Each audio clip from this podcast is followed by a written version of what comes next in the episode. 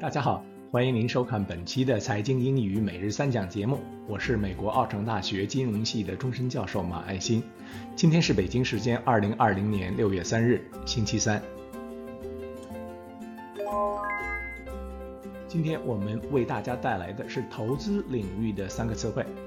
在第一期的节目中呢，我们给大家讲过投资领域的两大类主要产品，就是股票和证券。今天为大家介绍投资领域的第三大类产品，derivatives 衍生产品。derivative 它的复数形式是 derivatives，顾名思义呢，就是从其他产品 derive 衍生过来的产品。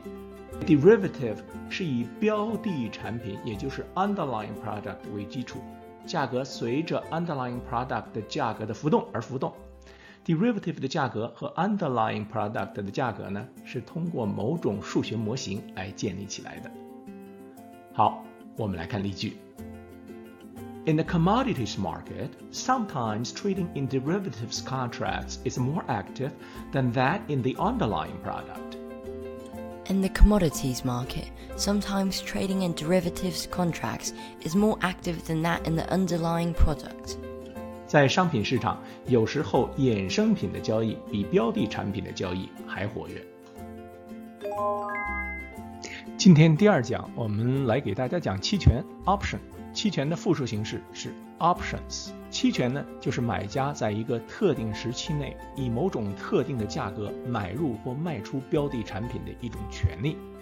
这种权利对卖家有约束性，但是对买家没有约束性。从这个角度讲，你可以认为期权是一种保险单据。再次强调一下，期权是一种权利而不是义务。所以，当期权价格对你有任何不利影响的时候呢，你可以把它当成一张废纸给扔掉。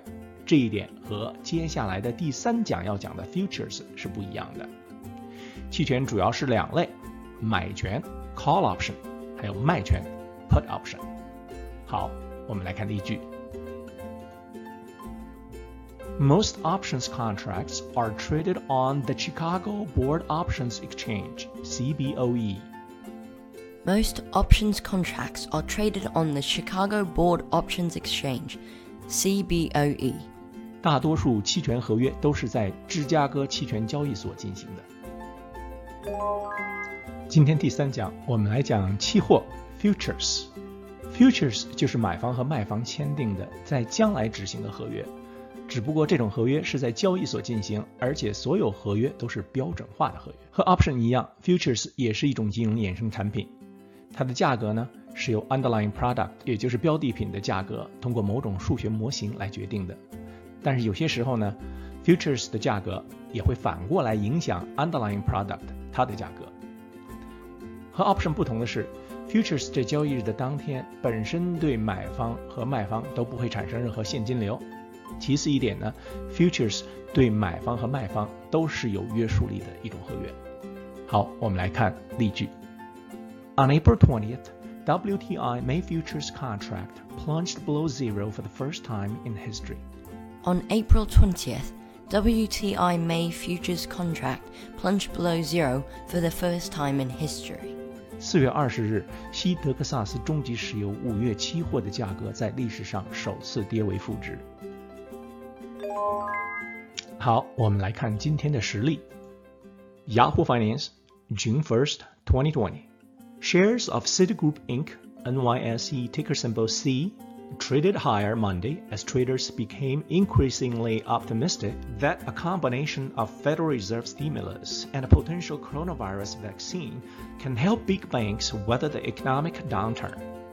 At 10:09 a.m. Eastern Time, a trader bought 500 Citigroup call options with a $50 strike price expiring on June 12th. The contracts were purchased near the ask price at $1.601 and represented an 80,050 bullish bet. 好了，感谢您收看本期的财经英语每日三讲节目，我们明天见。Until next time, thank you.